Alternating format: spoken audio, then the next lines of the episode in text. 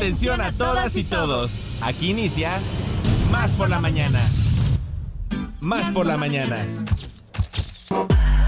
Un día como hoy, pero de 1981, el teniente coronel del ejército, Antonio Tejero, intenta un fallido golpe de Estado contra la democracia española. En 1685 nace el compositor alemán George Friedrich Handel y en 1945 un grupo de soldados iza la bandera de Estados Unidos en Iwo Jima durante la Segunda Guerra Mundial.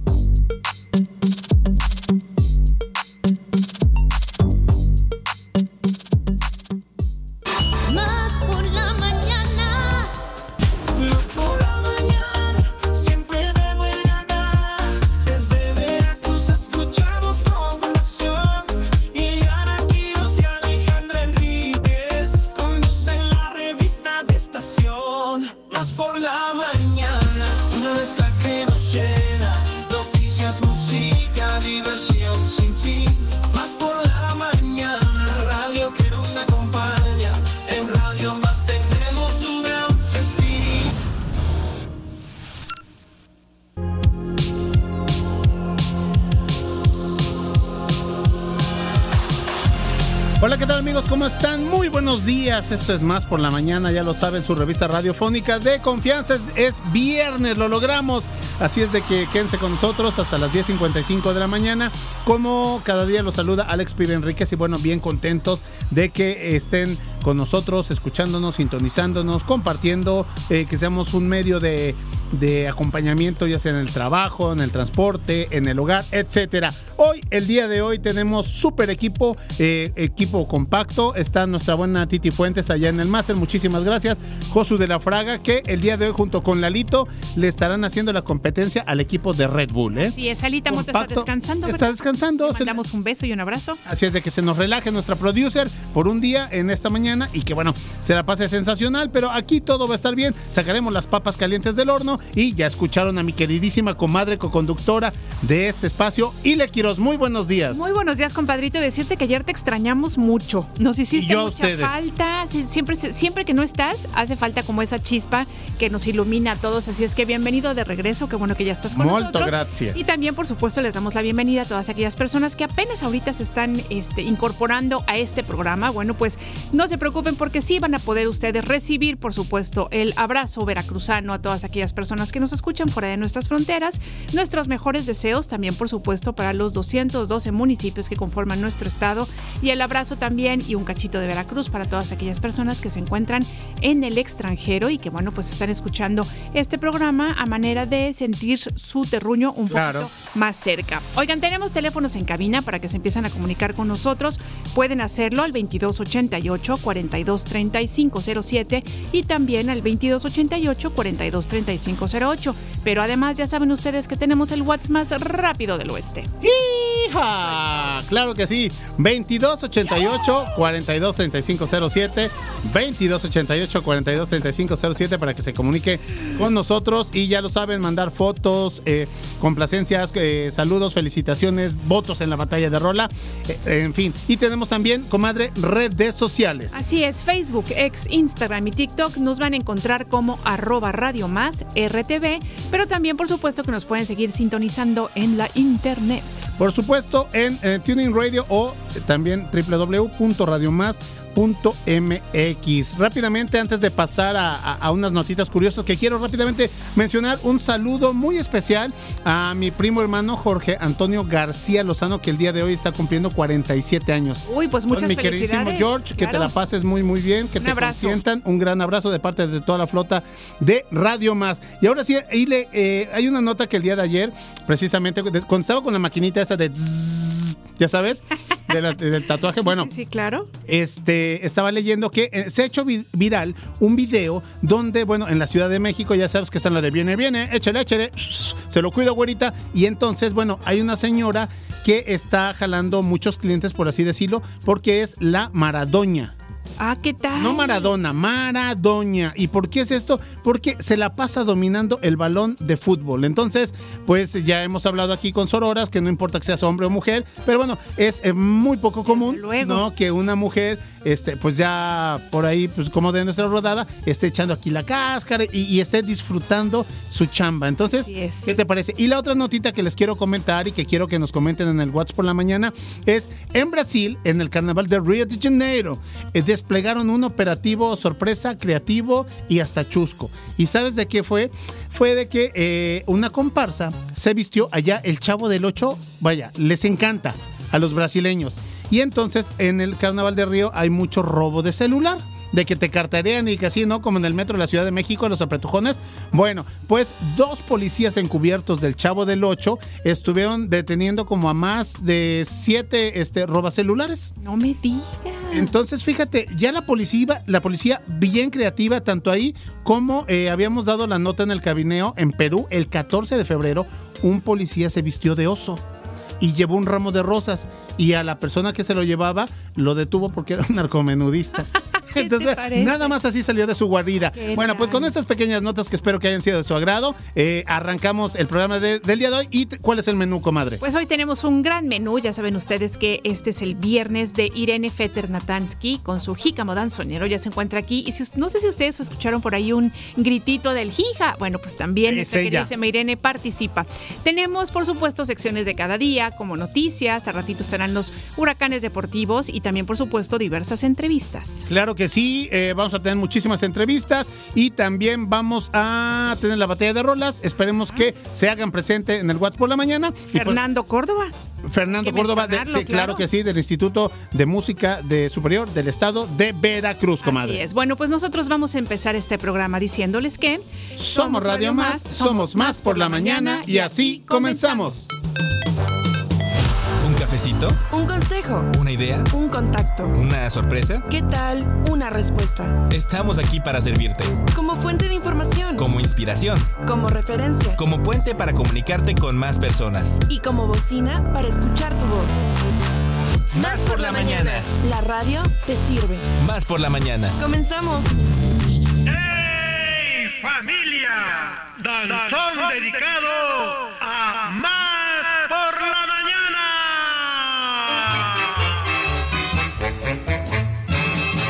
damos la bienvenida a Jícamo Danzonero. La sección que te sumergirá en el encantador mundo del danzón. Conducido por Irene Fetter Y te llevará en un viaje en el tiempo, desvelando los secretos ocultos detrás de cada paso elegante y cada acorde apasionado. Descubre la cultura del danzón y cómo se convirtió en una expresión artística que unió generaciones y trascendió fronteras. Escucha la historia, mitos y obras famosas de este baile tradicional. ¿Son ciertas las historias sobre las parejas que bailaban sin tocar el suelo? ¿Existe un danzón mágico capaz de curar corazones rotos? Déjate seducir por el ritmo del danzón en Más por la Mañana. Prepara tus zapatos de baile y déjate llevar por el ritmo seductor de Jícamo Danzonero. Con Irene Feternatansky.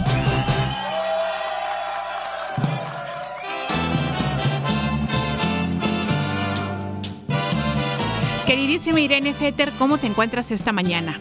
Muy bien, muy sonriente después de nosotros. Sí, aquí estamos muy contentos todos. Claro que sí. Oye, cuéntanos de qué vamos a hablar hoy. Hoy vamos a hablar del Pachuco.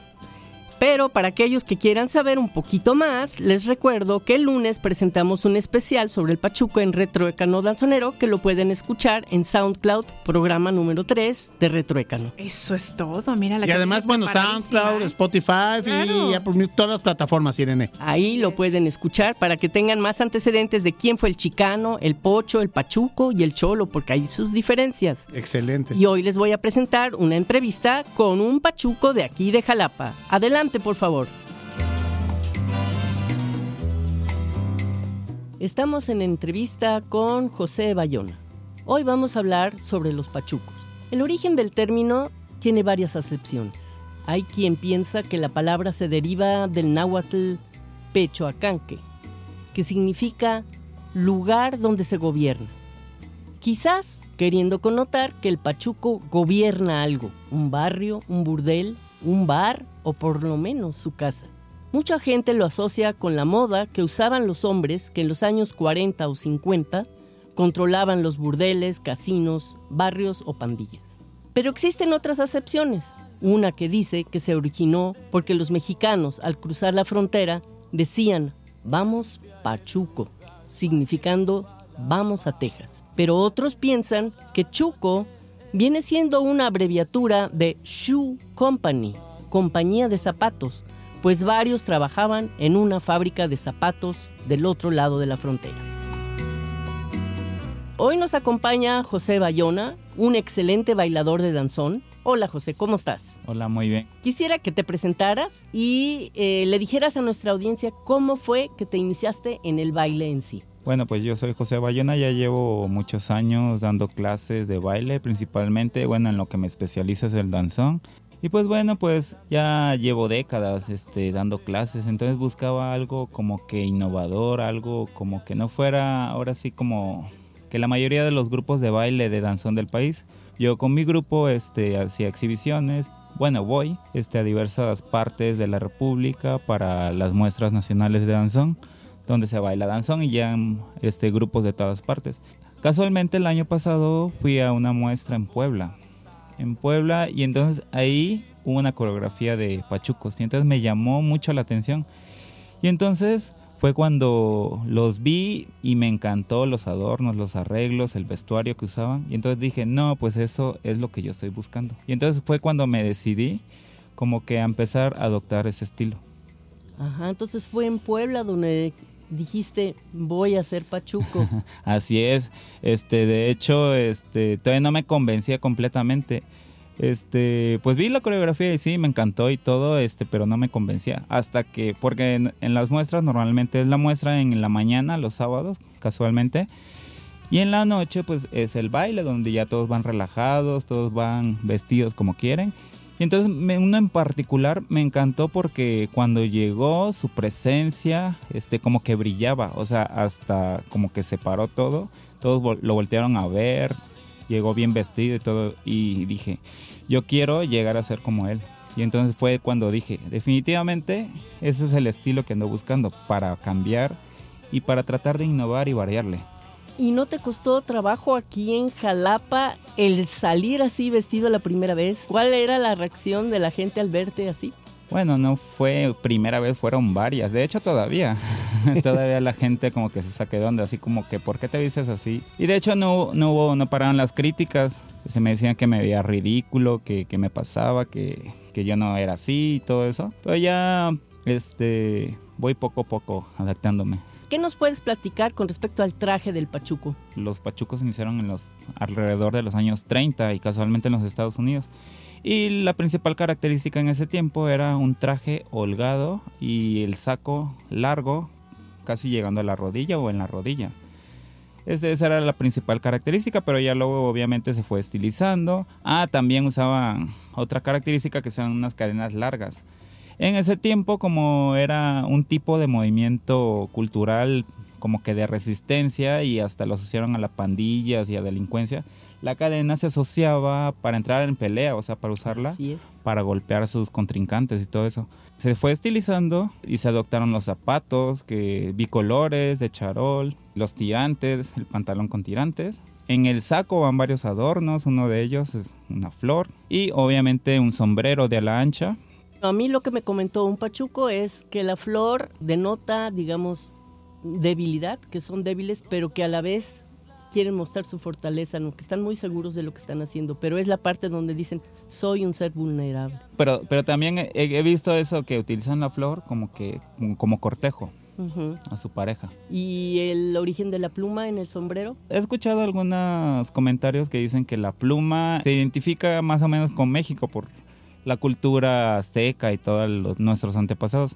Entonces ellos usaban en sus penachos y en la cabeza muchas plumas. Entonces por, eh, he, he escuchado que significa eso. Oye, ¿y cuánto tiempo te tardas en arreglarte y cuidar todos los detalles para asistir a una hora de baile de danzón? Pues de dos a tres horas. Obviamente si ya me probé lo que voy a usar, pero si me- apenas voy a decidir, no, sí, sí es tardado, es muy tardado. Voy combinando, voy escogiendo prenda por prenda y ya armo ahora sí mi outfit. es que tengo que tener variedad ahora sí de colores para así, ahora sí coordinar todo el conjunto. Y esta forma tú que tienes de enseñar, eh, ¿le transmites a los alumnos que también porten esta vestimenta?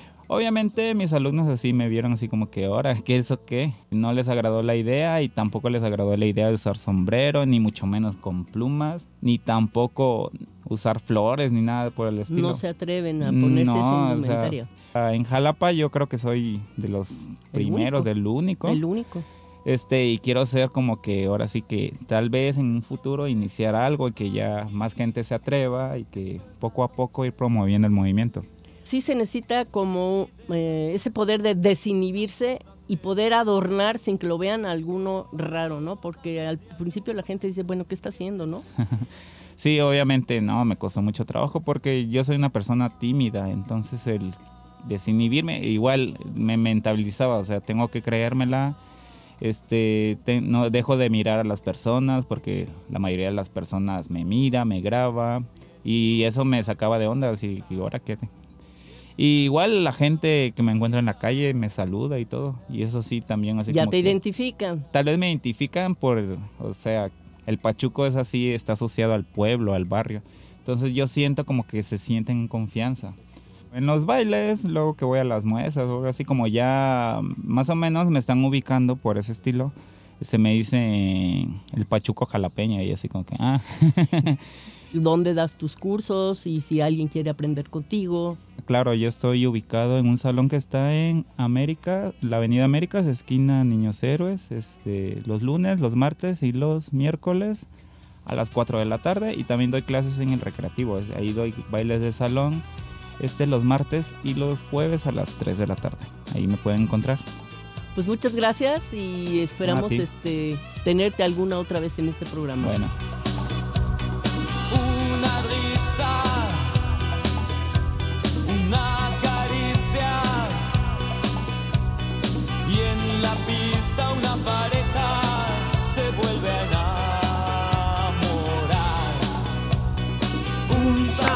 Sabroso y buen danzón. Muy bien, Pachuco, ¿eh? Qué bárbaro.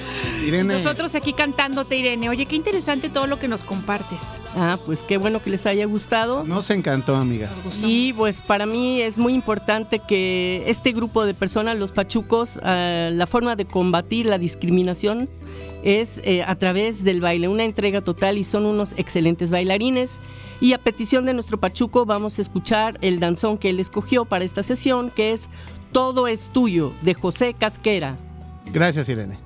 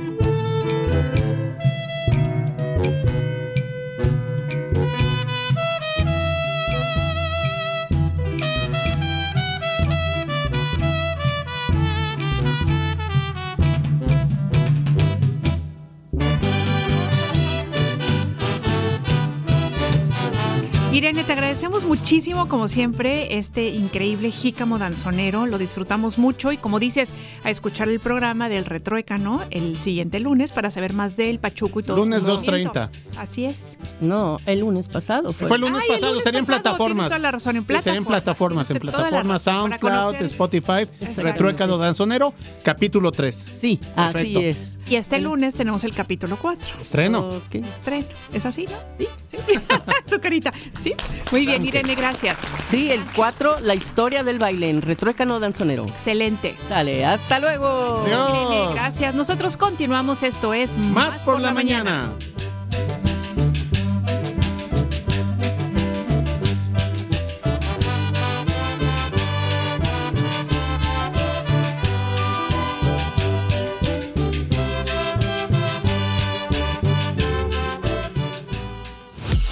Información, empatía, igualdad, creatividad, buen trato y diversión. Se siente bien hacer comunidad, ¿eh? Más por la mañana. Bueno, a todas horas. La radio te sirve.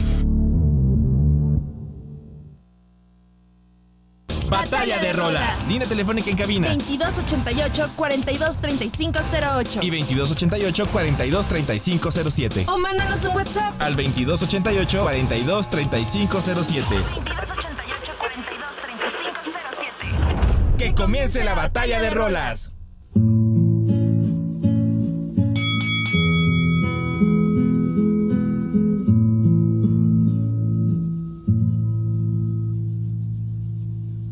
Por la calle voy hilando el collar de mi pasión. Por la calle voy contando las monedas de mi amor. Por la calle voy buscando la humedad de la razón.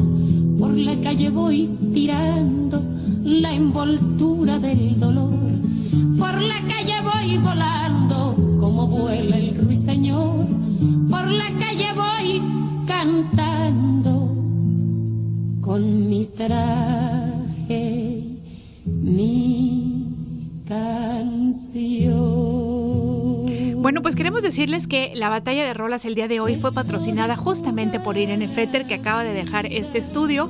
Ella nos dijo, oigan, ¿por qué no una batalla de rolas de este tipo? Y saben que es una gran, gran selección. Así es que, ¿qué es lo que estamos escuchando? Bueno, pues jugar a la vida con Amparo Ochoa. Ya saben ustedes que María Amparo Ochoa Castaños, más conocida como Amparo Ochoa, nació en Costa Rica, Sinaloa, México, el 29 de septiembre de 1946 y falleció en Culiacán el 8 de febrero de 1994. Fue una gran cantante mexicana, perteneciente a la generación de cantautores de la década de 1960 y figura de la entonces reciente Nueva Canción. Estamos escuchando Jugar a la Vida y bueno, pues esperemos que quieran ustedes votar por esta canción al 2288 42 35 07.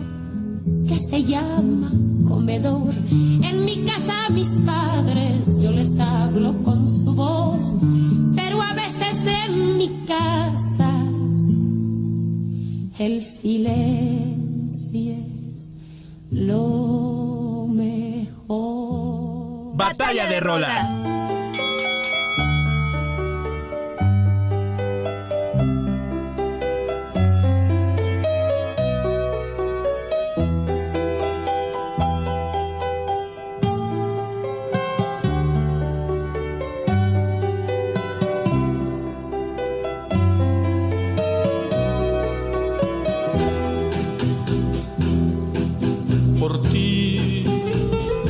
Dejé de pensar en el mar.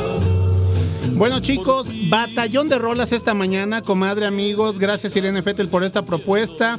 Estamos escuchando a Oscar Chávez, este tema Por ti del año de 1974, dentro del álbum Los Grandes Artistas Concierto en Bellas Artes, cayendo dentro del género bolero, argentino, folclore argentino, pop regional mexicano. Y bueno, pues, ¿de qué va esa canción, comadre amigos? La canción habla del desinterés y la tristeza en la existencia que ha provocado en una persona el amor perdido de otra. Y bueno, abriendo el diario de Homero, como tú bien sabes, caminante. yo quiero decir que escogí esta, esta propuesta porque me recuerda muchísimo a mi papá en esas tardes y noches de bohemia. Qué bonito. ¿No? Entonces, bueno, mi queridísimo cangrejo, pa, si estás escuchando esta canción, primero, espero que votes por ella. Sí, por supuesto. Porque es tu tema, eh, un gran tema. Y bueno, pues a todos ustedes, si les gusta, si les llama la atención, si se identifican, si les remueve algo en su vida, si esta canción es un elemento de, de máquina del tiempo para transportarlos al pasado, voten de verdad por este tema 2288 4235 07. Por ti, el mar es la locura del cielo. Por ti, el llanto es una llave. Sentido común con sentido del humor. Más por la mañana. En un momento regresamos. ¿Cuándo te sientes más al tiro? Con más energía, más claridad. Mm, más por la mañana. Estamos de vuelta. Atención amantes de la música académica. Esta es la sección informativa del Instituto Superior de Música del Estado de Veracruz. ISMED. Toda la información sobre las actividades y eventos más importantes del ISMEB. Así como las últimas novedades en el mundo de la música académica.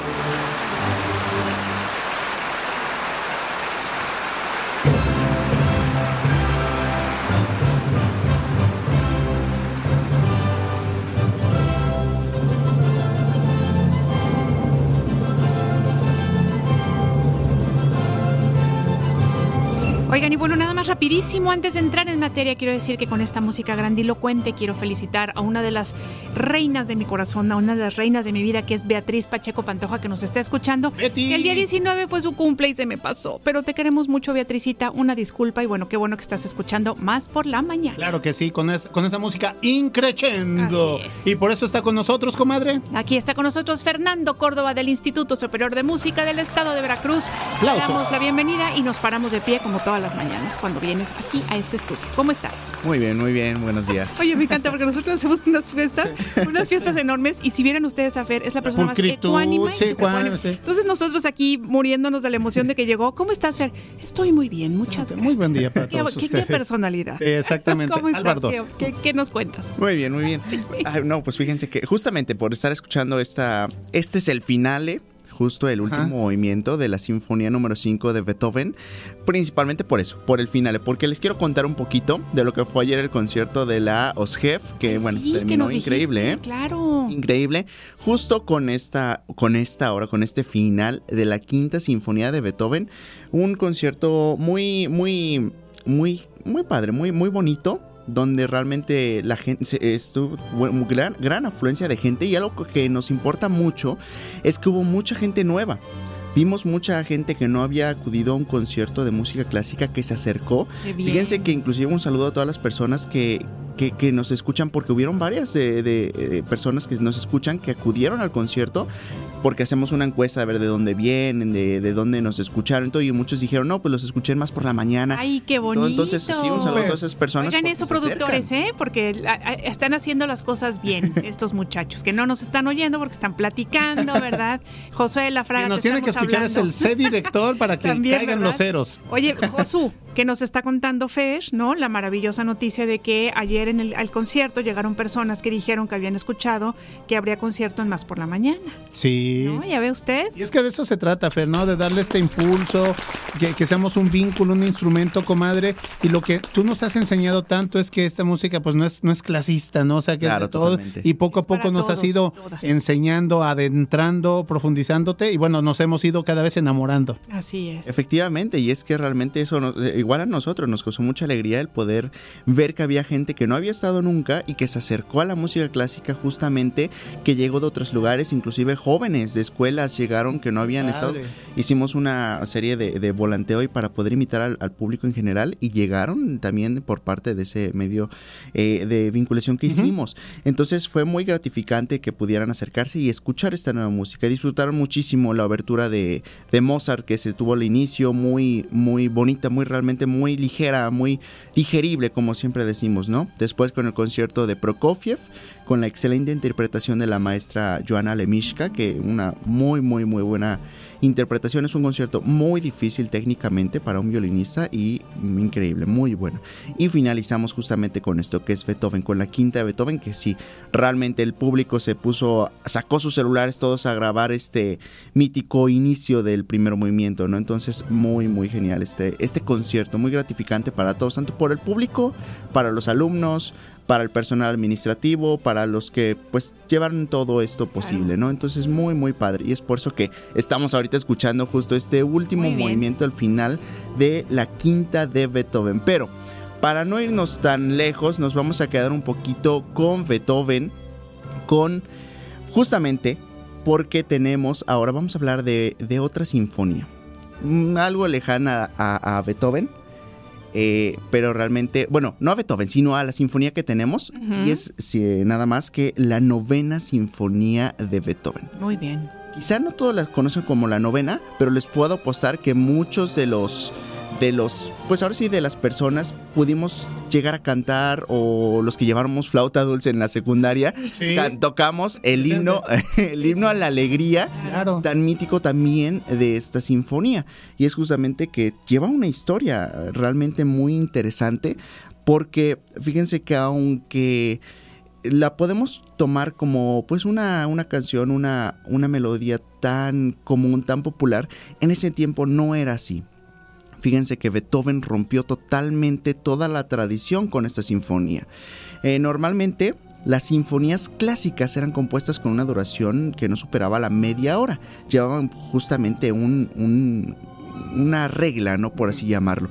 Pero Beethoven rompió completamente esta, esta brecha y él hace su sinfonía de más de una hora. Entonces justo ahí es donde dice, no, no, no quiero que sea igual que todas y vamos a romper esa regla y la hace con una duración mayor, como 70 minutos más o menos, 73 minutos aproximadamente, que aunque él mantiene en sus cuatro movimientos, que es alegro, adagio, scherzo y alegro otra vez, sus cuatro movimientos lo mantiene como un orden del clasicismo, lo hace de una forma espectacular porque innova en las variaciones, innova en todo realmente, ¿no?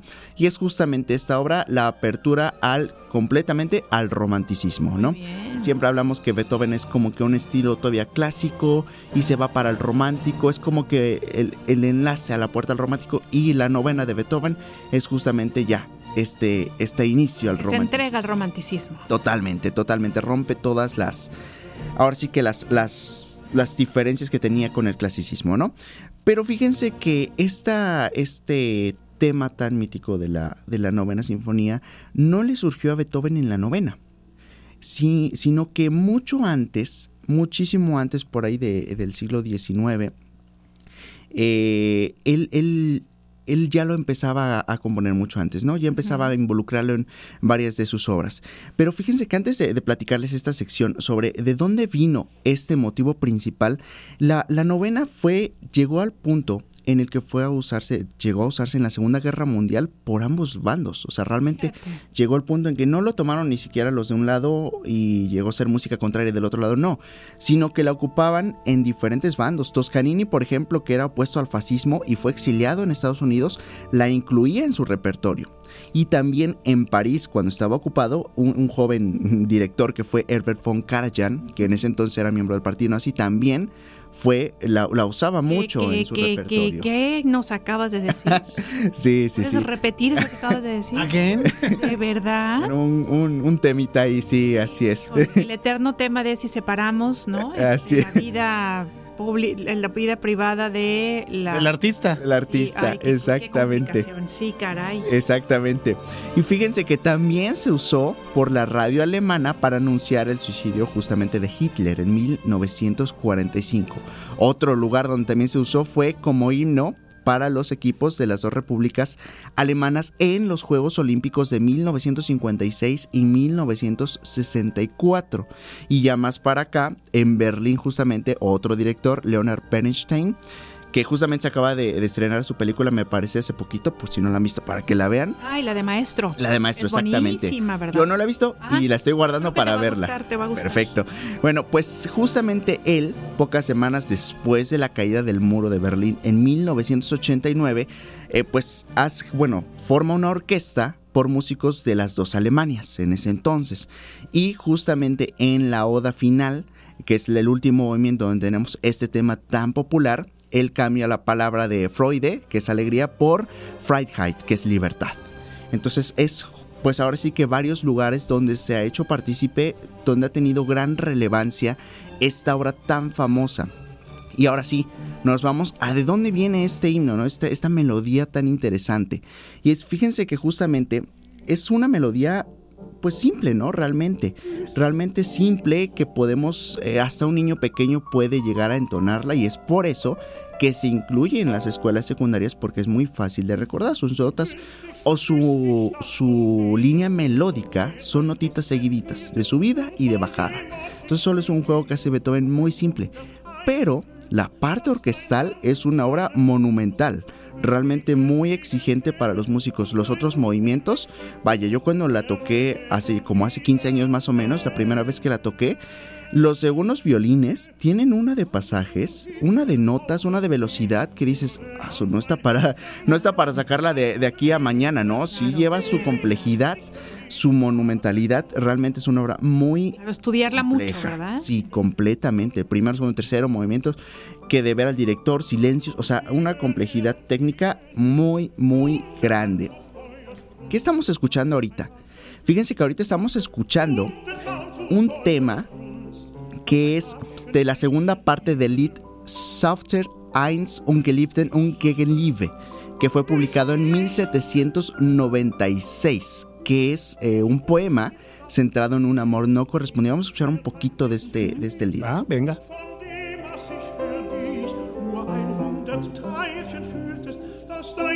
Dein Danken meinen Gruß halben Wegs entgegenkäme und dein Mund den Wechselkuss gerne gäb und wieder Fíjense que justamente si pueden lograr, eh, ti- tiene una línea melódica muy similar al tema principal de- del himno a la alegría. Y es que este, pues ahora sí que este lead fue compuesto en 1796, muchísimo antes que el himno a la alegría. O sea. Beethoven ya tenía en su ser este, este tema melódico y después lo fue progresando, ¿no? Fíjense que 12 años después, Beethoven ocupa otro. Él prepara un concierto que donde estrenó su quinta y sexta sinfonía y ahí presenta su sinfonía coral Opus 80, donde toma como tema su segundo movimiento final este mismo tema de Lied. Ahorita lo vamos a escuchar justamente.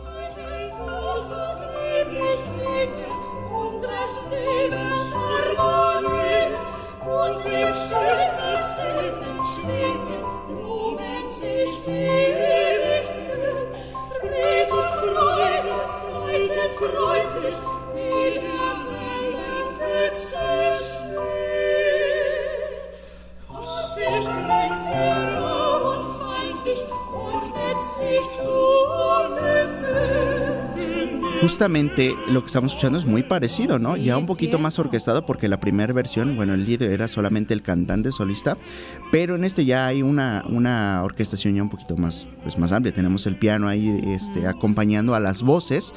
Y fíjense algo interesante que tuvo es que en el estreno fue interpretado por el mismo Beethoven. Entonces eso es muy, muy interesante. Beethoven quería estar en todo realmente, no solo componer, sino a él le gustaba componer y tocar, meterse realmente a la obra y que se interpretara justo como, como es, ¿no? Fíjense que un tema interesante de la, de la novena, otro de estos temas, es que en la década de los 80, eh, por ahí de los 80 es cuando aparecen los CDs, es cuando pasamos y hacemos esta, esta transición y se establece que la duración fuese de 74 minutos, la duración de un CD. Y el por qué es porque precisamente la novena sinfonía de Beethoven completa es su duración. Entonces ellos establecen esta duración de los CDs para que pudiera caber la, la Oh, novena sinfonía dato, ¿eh? en un solo CD y no en dos. Sí, sí, sí. O sea, llegó al punto de ser tan una, una- un referente Sí, exacto. que establecieron que la esa duración de CDs sea de 74 74 minutos. Qué interesante, Sí, súper, sí, increíble. Claro. Hasta ahí llegó esa influencia de esta, de esta gran obra. Llegó a ser, bueno, hasta la fecha es patrimonio cultural de Europa, de la humanidad entera. Todo el mundo la conoce, todo el mundo la canta, ¿no? Oye, Fer, una pregunta. Cuando nos hablas de lead, yo como que me quiero acordar que lead es una canción relacionada a un poema. Es esto, ¿verdad? Exactamente, sí. Gracias por mencionarlo. Ahí se nos pasó. Eh, efectivamente, Lied es una canción realmente eh, de un poema alemán. Entonces es lo que hacen los compositores. No solo Beethoven tiene lead, eh, o líderes. eh, eh, Creo que en el hay otros. romanticismo es como que, ¿no? Este, Efectivamente, moda, efectivamente. Hay poemas de diferentes este, escritores y ya los compositores, bueno, lo componían la parte melódica y ahí es donde se forman los leads. ¿verdad? Ya. Entonces sí, es, es un- son canciones muy, muy bonitas. M- más que nada de amor o desamor. En este caso fue de desamor, ¿no? Muy bien, muy bien. Es muy, muy interesante esa parte. Ya después, yo creo que hablaremos algún día de, de toda esta cuestión de los leads. Todo, de- de- todo esto. ¿No? Es- efectivamente, de los leads. Bueno, pues fíjense que el cuarto, y ahora sí nos vamos a la parte ya, ya más monumental o más conocida de este, de este gran, de esta gran novena sinfonía de Beethoven, es su cuarto y último movimiento, donde él ya incluye a un coro y cuatro solistas que, interpretan bueno, el texto de Andy Freude, que es eh, la Oda a la Alegría del poeta alemán Johann Christoph Friedrich von Schiller, que es justamente también un poema de 18 1785. eh, un poquito antes de la Revolución Francesa y que justamente apela a la unión y la fraternidad entre todos los hombres. Fíjense que ya antes de esto, eh, Franz Schubert en 1815 le había puesto música a esos versos de este poeta. Ay, mira qué interesante. Eh, sí, pero Beethoven... ¿Y ¿Se conocen? Sí, sí, sí, se conocen, se conocen. Sin embargo, pues obviamente Beethoven fue el que llegó, se los puso y fue el ganador, ¿no? Fue el más popular, se hizo grande por esta orquestación tan inmensa. Eh, que hay, bueno, si se, puede, se meten a YouTube y le ponen la novena sinfonía, van a ver, bueno, el cuarto movimiento, van a ver qué, qué orquestación tiene, o sea, es- son orquestas enormes, con coros enormes, o sea, se ve impresionante, ¿no? Y fíjense que ya para, pues Beethoven lo que hizo también para adecuar la letra a la música, ya él modificó algunos textos, pues para que pudiera quedar completamente con las cuestiones rítmicas. Eh, fíjense que la introducción de la parte vocal de esta sinfonía le causó a Beethoven muchos pues dificultades, ¿no? Él tenía un amigo que se llama se llamaba Anton Schindler, que él dijo y cito lo que eh, dijo posteriormente, él dice: cuando comenzó a trabajar en el cuarto movimiento, la lucha comenzó como nunca antes. El objetivo era encontrar una forma apropiada de introducir la oda de Schiller. Un día Beethoven entró a la habitación y gritó, lo tengo, acabo de encontrarlo. Entonces me mostró un cuaderno de esbozos con el texto Cantemos la inmortal oda de Schiller. Sin embargo, Beethoven no mantuvo esta versión y siguió reescribiendo hasta que encontró su forma final con las palabras O Freunde nicht diese Ton.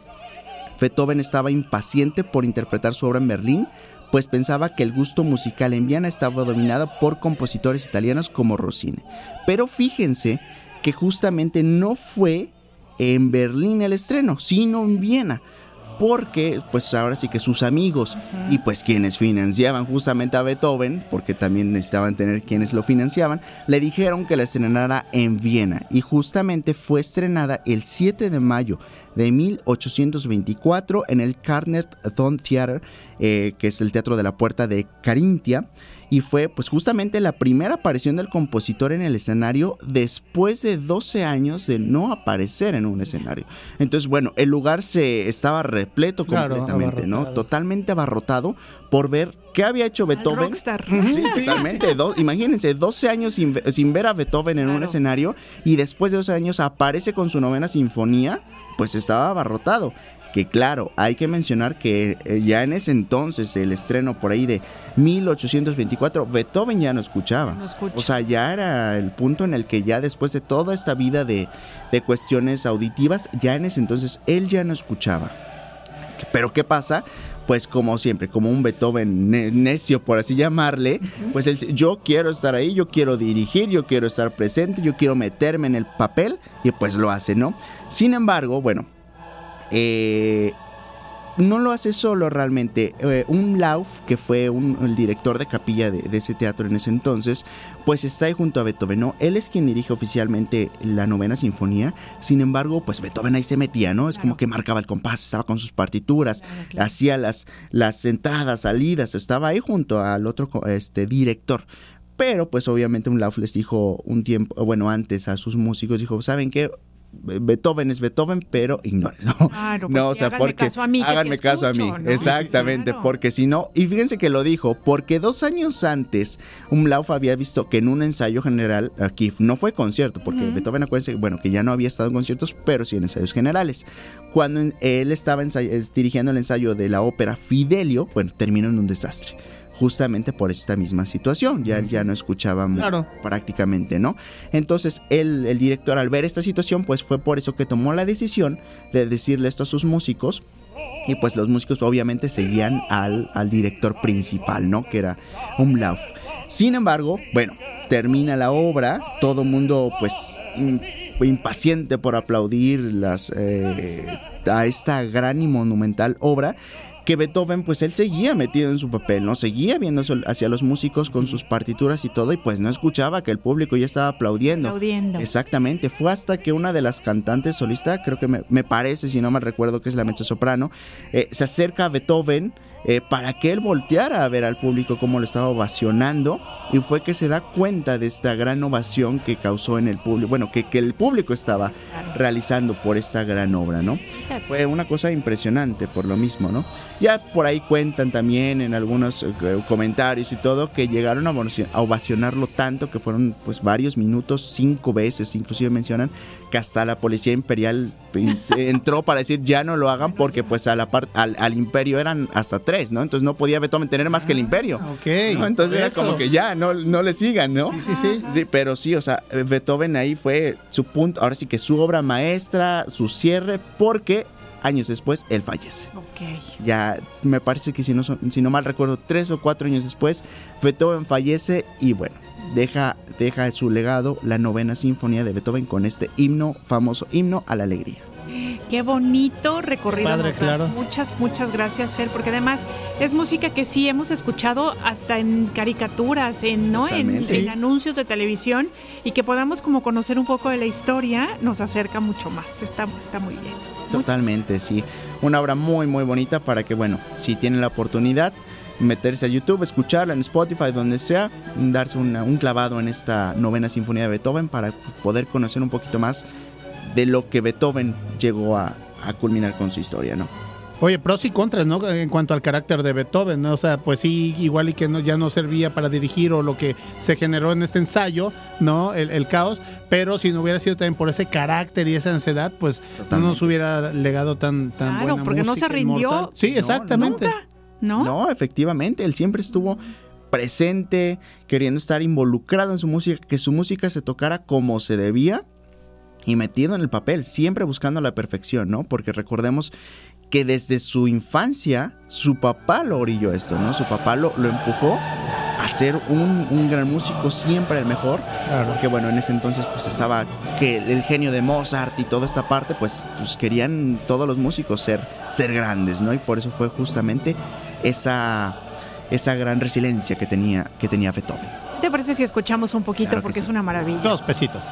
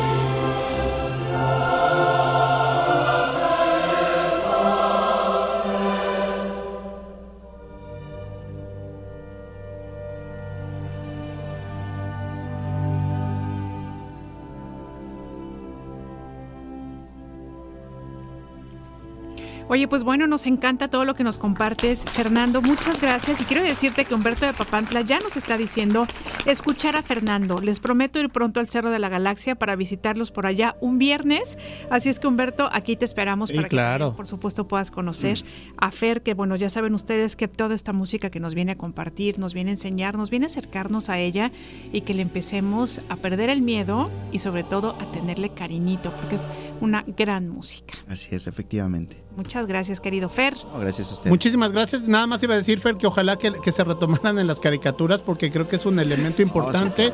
No, yo recuerdo Box Bunny, ¿no? Cuando iba así con su frac, con su peluca y, y- y- y su batuta, ¿no? Este, para para dirigir, por- porque es, eh, es al mercado al que llegaban, ¿no? De los niños y, y creo que es importantísimo que empiecen a tener este acercamiento con, con la música clásica. Así es, querido Fernando, aquí te esperamos el siguiente viernes. Por aquí nos escuchamos el siguiente. Vamos a ir a una batallita de rolas, no sabemos si te quieras quedar. Claro que sí. Muy Sí. bien, pues vámonos a la Venga, mi Fer, eso. Gracias como siempre. Batalla de rolas.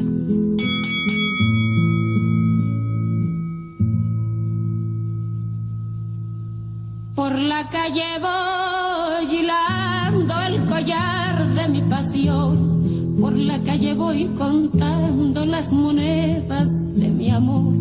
Por la calle voy buscando la humedad de la razón. Por la calle voy tirando la envoltura del dolor. Por la calle voy volando como vuela el ruiseñor. Por la calle voy cantando con mi traje, mi canción. Bueno, pues estamos escuchando Jugar a la Vida, interpretada por Amparo Ochoa, pero yo quiero hablarles de Enrique Ballesté. ¿Quién es Enrique Ballesté Galvez? O bueno, ¿quién fue? Bueno, pues él, imagínense, un actor, dramaturgo, compositor y productor de teatro mexicano. Destacó por ser promotor en los años 60 y 70 del llamado teatro independiente aquí en nuestro país y formó varias generaciones de actores y actrices. ¿Por qué les estoy hablando de él? Porque justamente, fíjense que él fue el compositor de esta canción y bueno, pues no nada más fue de esta canción que se llama Jugar a la Vida, sino también de Soy un campesino.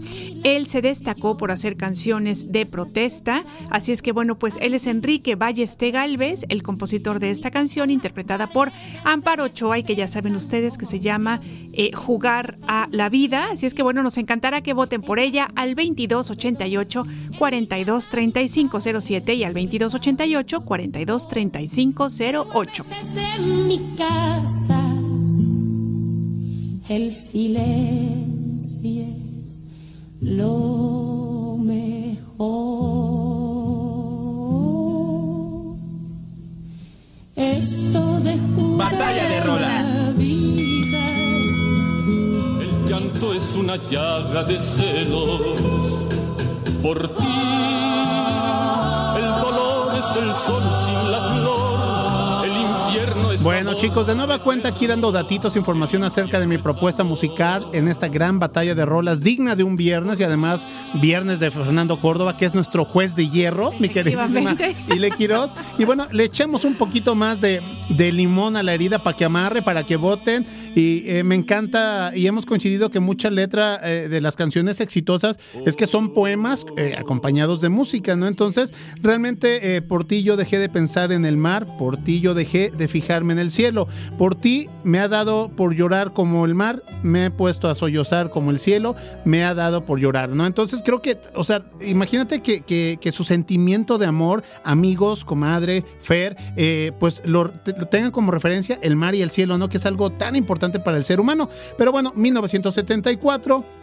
Oscar Chávez Fernández, conocido como Oscar Chávez, fue un cantante, actor, compositor, investigador de música, director de teatro y poeta mexicano. Bueno, pues ya eso lo dice todo. Considerado uno de los máximos exponentes del canto nuevo en el país y tuvo grandes éxitos como Macondo, Por ti, Mariana, Adiós con el corazón, Voy a cantar un corrido, Arrullo al, al niño Dios, Se ven de mi país, La niña de Guatemala. Mi propuesta musical para todos ustedes, chicos, en esta mañana, 2288-4235-07, comadre. Y bueno, Fernando, queremos saber tu voto, pero también decirte que tenemos un mensaje para ti. Nos dicen aquí, buen día, excelente programa y sección de Fernando, interesantísimo. Saludos, Araceli y Miguel Cooper.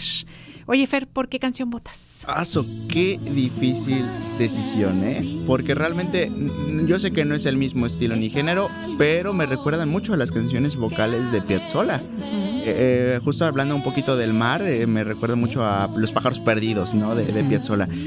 Yo creo que me voy a ir por la de Ile esta vez. Muy bien. Por la de Ile. Yo pensaba que se me venía para acá, pero dije, yo lo tengo en la bolsa. Fíjate, yo pensé ahorita en los cuando dijo pájaros perdidos, dije, ay, mira, Eugenia. León No una- me dolió tanto preciosa. ni la traición de la Malinche como mi Fer. Pero bueno, así es esto, Fer. Libre albedrío. Queridísimo Fer, muchas gracias por Gracias tu voto. Eres un gran conocedor de música. Muchas gracias. Oiga, nosotros nos vamos a ir a un corte y regresamos con ustedes. Esto es Más por la mañana. Querido Fer, gracias. sin fiador. Y de nuevo en la calle yo me creo lo que soy y pintándome de bueno voy cantando mi canción.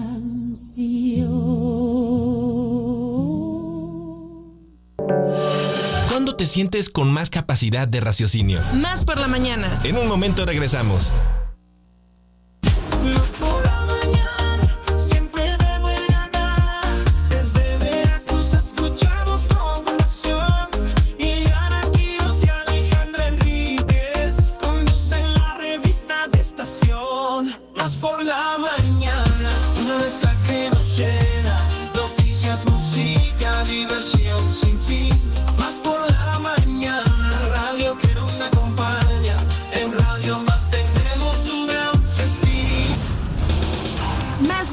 Noticias. Más por la mañana. Carlos Zamora Informa. Más noticias. Más por la mañana. El titular de la Secretaría de Agricultura y Desarrollo Rural, Víctor Villalobos, declaró que México cuenta con el conocimiento y la tecnología para transitar hacia una agricultura sustentable, para enfrentar las actuales condiciones climáticas e incrementar la producción de alimentos. Asimismo, precisó que el país cuenta con una superficie de 77.417 hectáreas de agricultura bajo techo, como alternativa sustentable y eficiente para dosificar el agua y los fertilizantes por medio de los sistemas de riego por goteo. De igual manera, precisó que las prácticas agrícolas están respaldadas con la asistencia técnica de la El Instituto Nacional de Investigaciones Forestales y otras instituciones para integrar el conocimiento en el adecuado manejo de los suelos, las labranzas de conservación y la medición de la huella hídrica. En la reunión de cancilleres del G20, que se lleva a cabo en Río de Janeiro, México hizo un llamado para retornar la solidaridad, el humanismo y la cooperación en medio de las tensiones que se viven en la coyuntura mundial. El mensaje fue publicado por la canciller Alicia Bárcena en las redes sociales. De igual manera, el llamado de México coincidió con el de Brasil, que dijo que sin paz y cooperación sería muy difícil enfrentar la pobreza y las desigualdades. Cabe aclarar que los conflictos en la Franja de Gaza y Ucrania fueron el centro de los debates de los ministros de Exteriores durante la primera jornada del foro que reúne a las mayores economías del planeta. La plataforma Down Detector informó que las redes de telefonía móvil de la empresa ATT registraron alrededor de 63.000 interrupciones en varias partes de Estados Unidos. De acuerdo con la plataforma, el 51% de los problemas registrados se refieren al teléfono móvil, un 41% muestra la falta de señal y un 8% afecta el acceso a Internet desde el móvil. El gobierno ecuatoriano reveló que las dos nuevas cárceles que el presidente de Ecuador, Daniel Noboa, prevé construir en el país bajo un modelo similar al de su homólogo Nayib Bukele en El Salvador tendrán un coste aproximado de unos 125 millones de dólares. Por otra parte, el viceministro de Finanzas, Daniel Falconi, detalló que el presupuesto para las cárceles podría elevarse a unos 140 millones de dólares, en función de ciertas variables en su construcción. De acuerdo con el gobierno, el planteamiento es aislar en estas cárceles a los líderes de las bandas criminales que han puesto en riesgo la seguridad de Ecuador, con una ola de violencia sin precedentes, y que controlan internamente las prisiones ecuatorianas. Más por la mañana. La Secretaría de Cultura Federal, Institución encargada de la promoción y difusión de las expresiones artísticas y culturales de México, así como de la proyección de la presencia del país en el extranjero. y la revista radiofónica Más por la Mañana presentan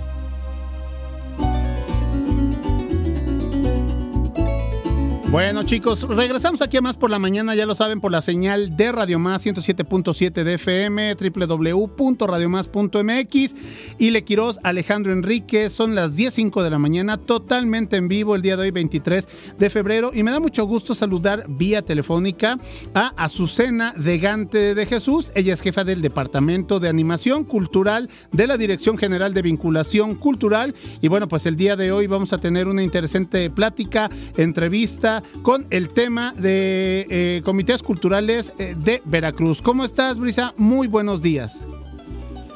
Hola, muy, buenos días, encantada de saludarles para comentarles que desde el Instituto Mexicano de Investigación y Desarrollo Integral estamos organizando un Congreso Internacional Nuevas Perspectivas en Síndrome de Down. Mi nombre es Karina Martínez Vera y pues me da muchísimo gusto recibir su llamada. Excelente. Oye, Karina, eh, pues gracias por el dato. Coméntanos acerca de este evento, los generales, cómo, cuándo, dónde, para que quienes nos están escuchando acudan precisamente a este congreso. Muchísimas gracias. Verás, el Congreso Internacional en esta ocasión, que es la edición número dos, la vamos a realizar en la bella ciudad de Boca del Río, Veracruz, y vamos a tener dos días interesantes de conferencias y talleres dirigidos a personas con síndrome de Down mayores de 16 años y especialistas, maestros, docentes, psicólogos, pedagogos y familias. Por supuesto, hemos convocado para este evento a especialistas de tres países. Estarán con nosotros especialistas, por ejemplo, de Panamá. Viene con nosotros la ponente internacional Majo Pais. Ella es una joven con síndrome de Down que es licenciada en comunicación y nos va a estar compartiendo cómo ha logrado conquistar todos sus sueños. Entonces estamos seguros que será un evento muy enriquecedor en donde saldremos todos muy motivados, con mucha inspiración para continuar y generar oportunidades de desarrollo y plena participación para las personas con síndrome de Down. Perfecto. Y bueno, pues este, este congreso, esta actividad, eh, pues ayuda precisamente socialmente eh, a, que tengamos esta nueva cultura inclusiva, ¿no? Que realmente seamos empáticos con las personas que precisamente eh, tienen un, un familiar con síndrome de Down o, ¿por qué no? Tenemos un amigo, un vecino, etcétera.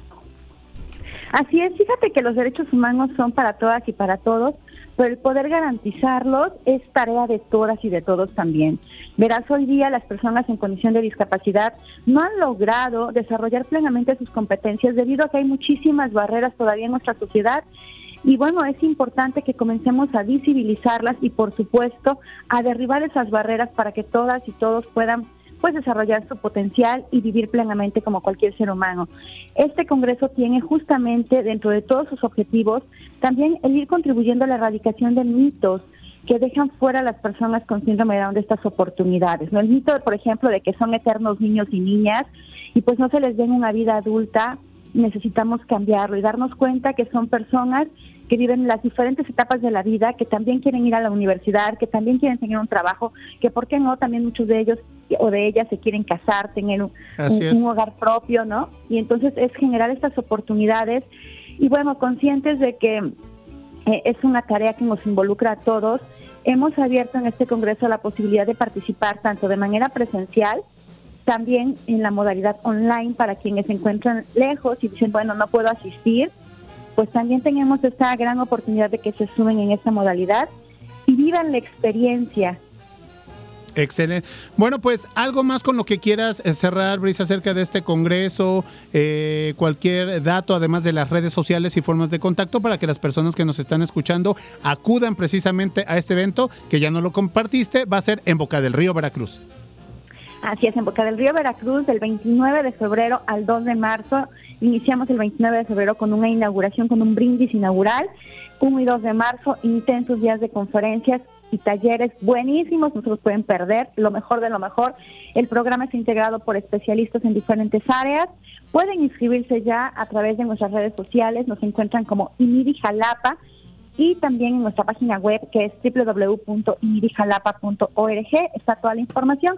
Y por qué no también nos pueden hacer contacto a través de WhatsApp a través del número 2282 1146 34 con gusto lo repito 2282 11 46 34. Pueden asegurar hoy mismo su lugar. Muy bien, pues agradecerte, Brisa Azucena, eh, el hecho de haber tomado esta llamada, de compartirnos, por supuesto, toda la información. Decirte, pues no desearte, porque seguramente será un éxito. Recuerda que los micrófonos de Radio Más, de Más por la Mañana, siempre estarán abiertos para todos ustedes. Muchísimas gracias. Que tengas excelente día. Excelente día, nosotros continuamos aquí en Más por la Mañana.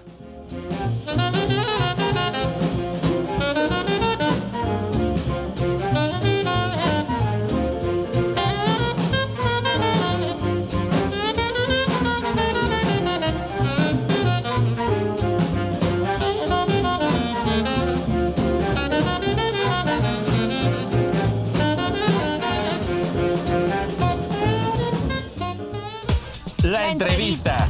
Más por la mañana.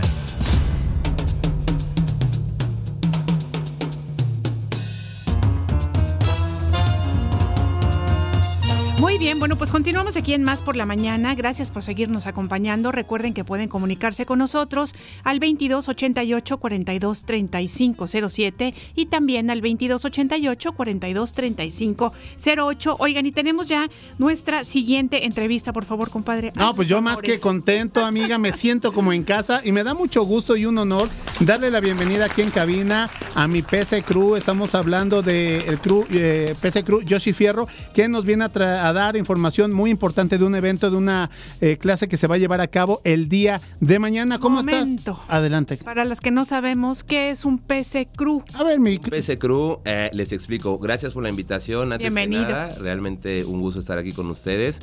Pues mira, tenemos eh, en el Muay Thai cierto tipo de jerarquías. Eh, ¿Cuáles son? Yo, por ejemplo, estoy en PC Crew, que es en tailandés Pochoi Crew. Ochoy Crew, así es. Después sigue un rango más alto que es Crew y después viene lo que es el Crew Yai, que estamos regidos ahí por Marco Antonio Galicia, que está en la ciudad de Toluca. Y posteriormente el grado más alto que es de nuestro Arjan Sushard, quien es quien nos rige aquí en México.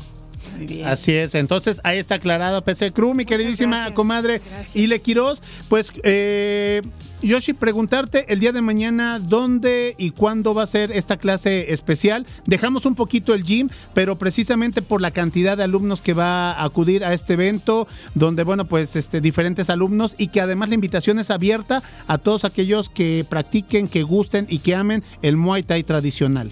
Claro que sí, la verdad que la invitación está abierta a todas las academias de aquí de Jalapa, a- de igual forma a todos los que estamos en Sport Club, que gracias a Dios ha ido creciendo cada día más y la verdad bastante contento, ¿no? Porque realmente el día de mañana va a ser una masterclass super padre. Yo la verdad invito a todos los que entrenen Muay Thai o los que, o, o los que también se quieren dar la oportunidad de, asistir, que no conocen.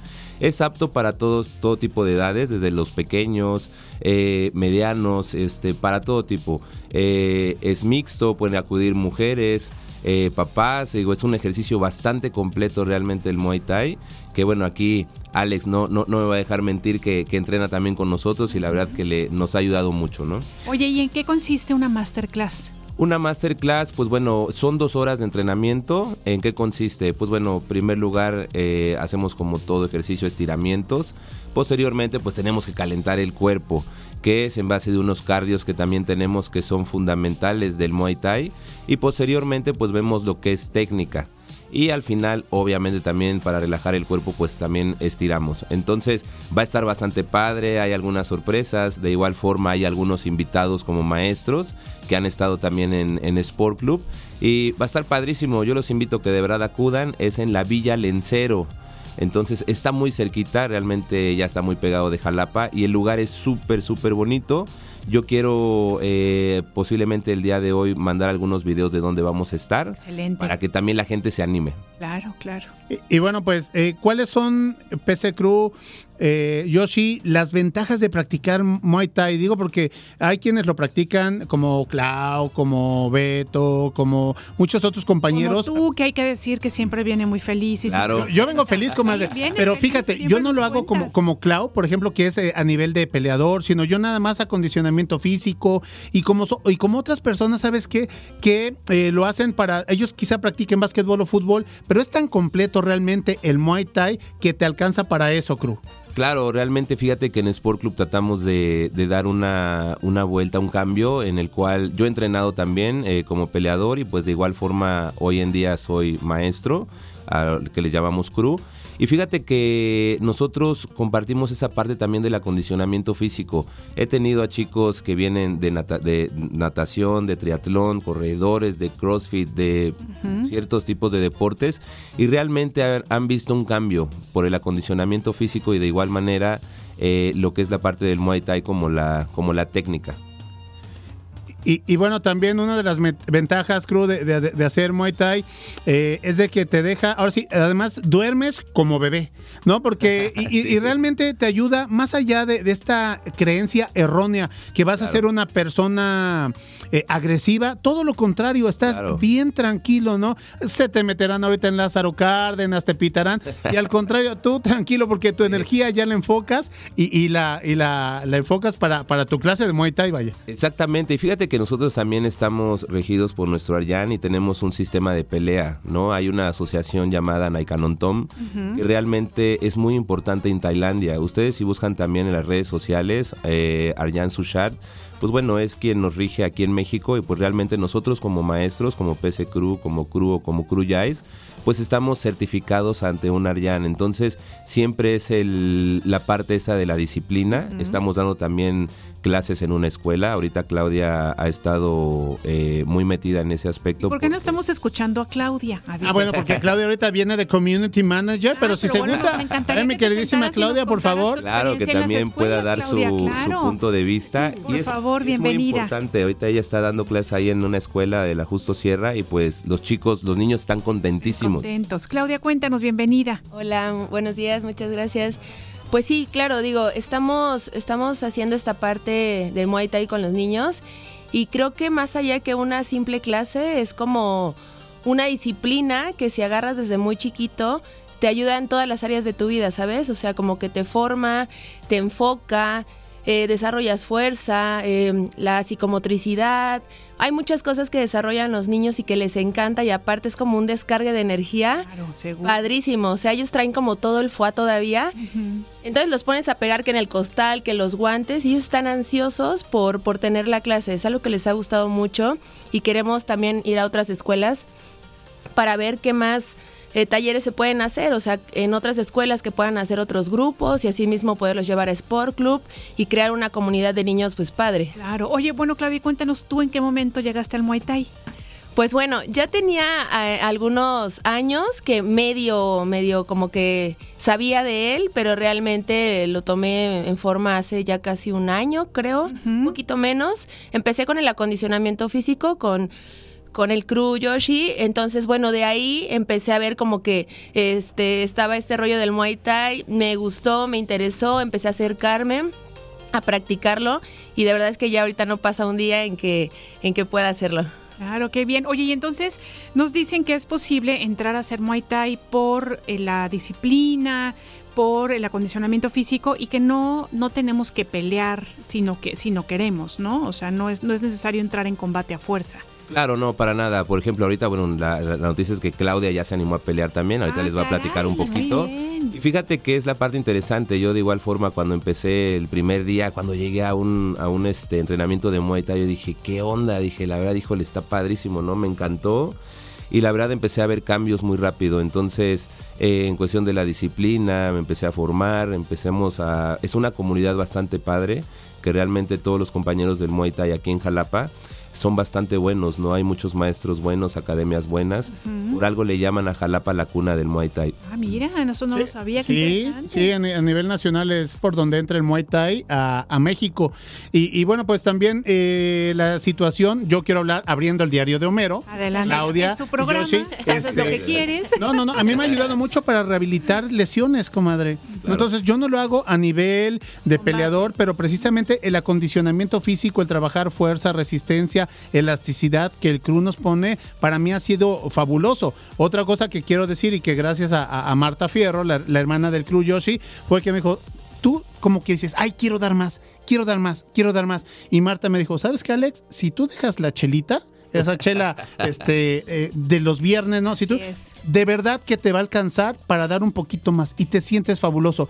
Le hice caso a, a Claudia y fíjate, ya en mayo cumplo dos años de Haberle cero chelita. Cero, ni Cero. una. No. Muy bien. Oye, No, entonces, bueno, mucho. quiero decirte porque eh, es algo, es una disciplina y la verdad también llevada por el crew Yoshi que, que, te, que te enamora, ¿no? Y que no quieres faltar y que de lunes a jueves ahí estás de aferrado y que si saca una, más, una clase como el día de mañana sábado, pues ahí te inscribes y vas. Oye, pero además es impresionante porque justamente, ya no lo estás, estás contando también tú, Claudia, te acercaste, viste, te gustó y de repente ya vas a empezar con combate, ¿no? Sí, O sea, sí, y realmente es algo, o sea, no entras como diciendo, quiero pelear, porque realmente sí da mucho, bueno, muchos nervios, no sé, es como una experiencia nueva, pero eh, realmente te vas sintiendo fuerte, vas creyendo en ti, en tus capacidades, vas desarrollando nuevas cosas que dices, creo que sí puedo hacerlo, y ahora sí como que por la experiencia vamos a darle. Qué bien, pues muchas felicidades, qué valentía. Y fíjate, es- eres un gran ejemplo para todas aquellas mujeres que escuchamos Muay Thai y de verdad pensamos en nada más en los hombres, ¿no? Y no. No, y ahorita han, entrado muchísimas chicas, Sí. mamás, este, personas que, que regresan, y digo, no es por, por meterle el gol a, a Sport Club Anima, sino que se van a otros lugares y dicen, no, pues yo, regreso. yo regreso acá, que es, que es la mera mata, lo mero, mero bueno. Yoshi, tenemos que ir cerrando la entrevista, por Claro. favor. Si nos eh, repites eh, lo de tanto Sport Club Animas como también lo del evento del día de mañana. Claro, vengan a Sport Club Anima. Realmente todas las personas, chicas, chicos, todos los que gusten participar y que quieran venir, siempre tenemos una clase muestra totalmente gratis. Eh, realmente ha acudido más gente, estamos extendiendo un poco más el, lugar. Y la verdad es de que no lo dejen, pruébenlo, pruébenlo. Realmente una hora y media de ejercicio de su vida, de las 24 horas que hay, creo que es suficiente para poder hacer un cambio y que realmente eh, les va a gustar. Estamos ubicados ahí en Paseo de las Palmas, número 49, en fraccionamiento Jardines de las Ánimas. Estamos exactamente ahí en el primer lago, junto al mini super de hace muchísimos años por ahí. Y de igual, de, de igual forma les comento que también si pueden darse la oportunidad del día de mañana, sábado, acudir a Villa Lencero, es a partir de las 9 de la mañana hasta las 11. Muy bien. Es una masterclass que realmente se ha estado preparando ya hace algún tiempecito.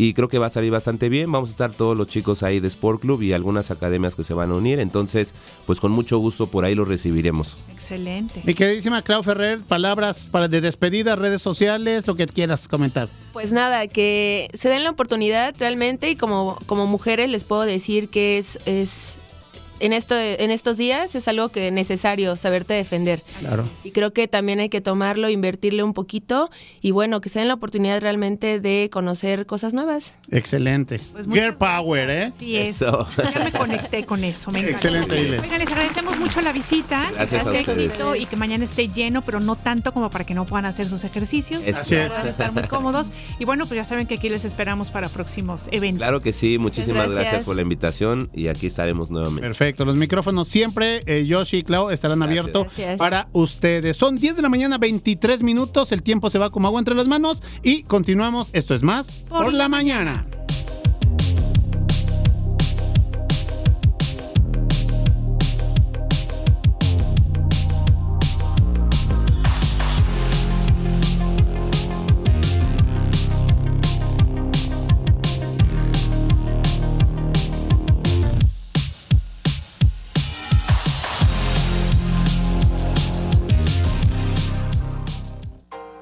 La Secretaría de Cultura Federal, Institución encargada de la promoción y difusión de las expresiones artísticas y culturales de México, así como de la proyección de la presencia del país en el extranjero. y la revista radiofónica Más por la Mañana presentan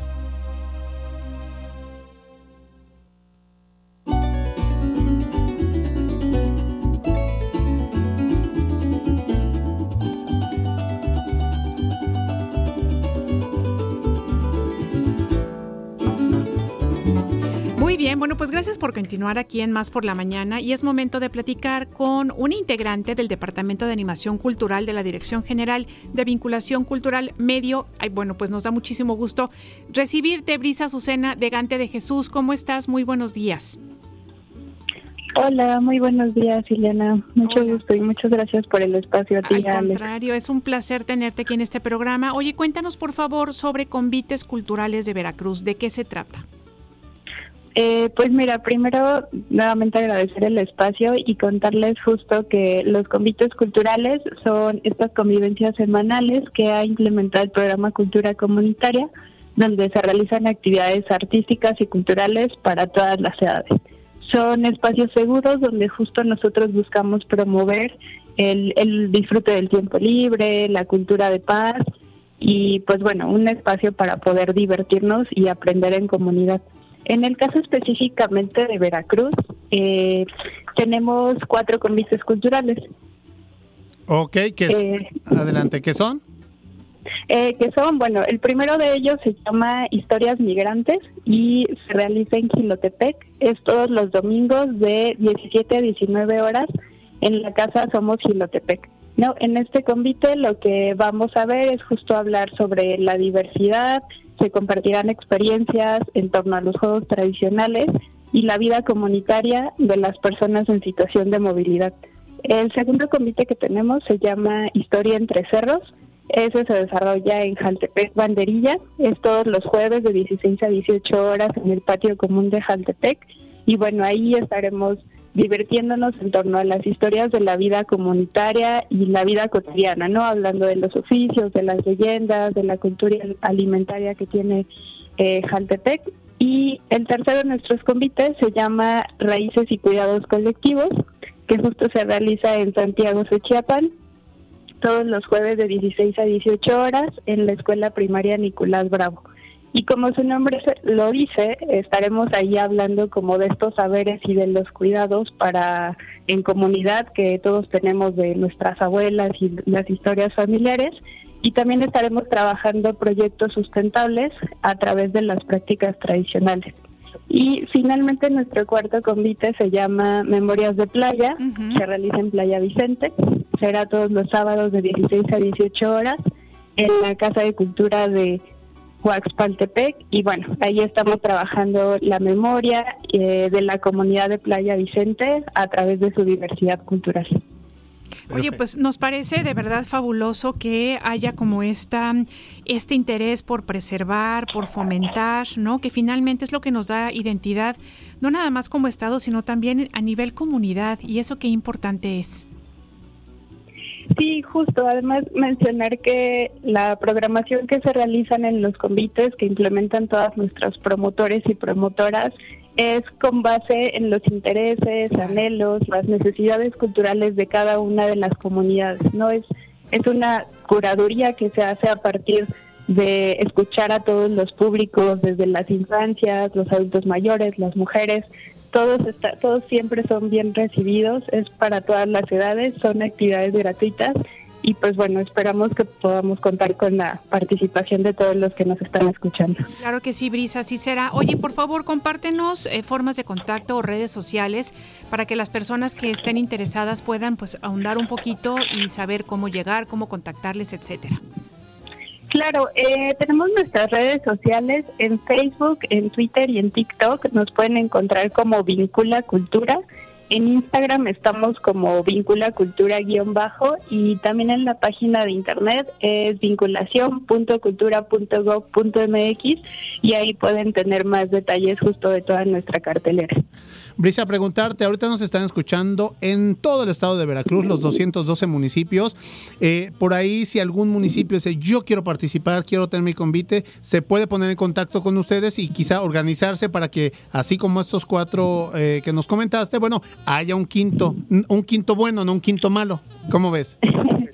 Sí, sí se podría. Tenemos un modelo, digamos, donde nosotros aportamos la justo la metodología y todas las eh, herramientas que, que compartimos con nuestros equipos para que las comunidades también puedan llevarlo a cabo.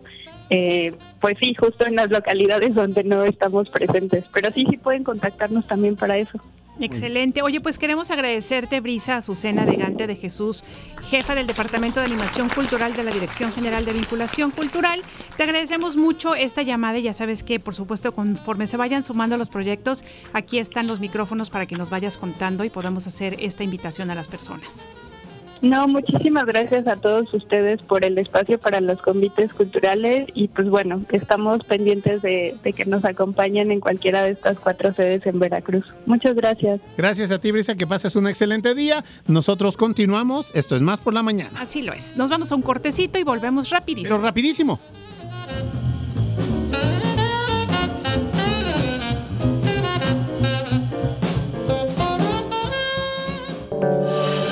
¿Cuándo te sientes con más capacidad de raciocinio? Más por la mañana. En un momento regresamos.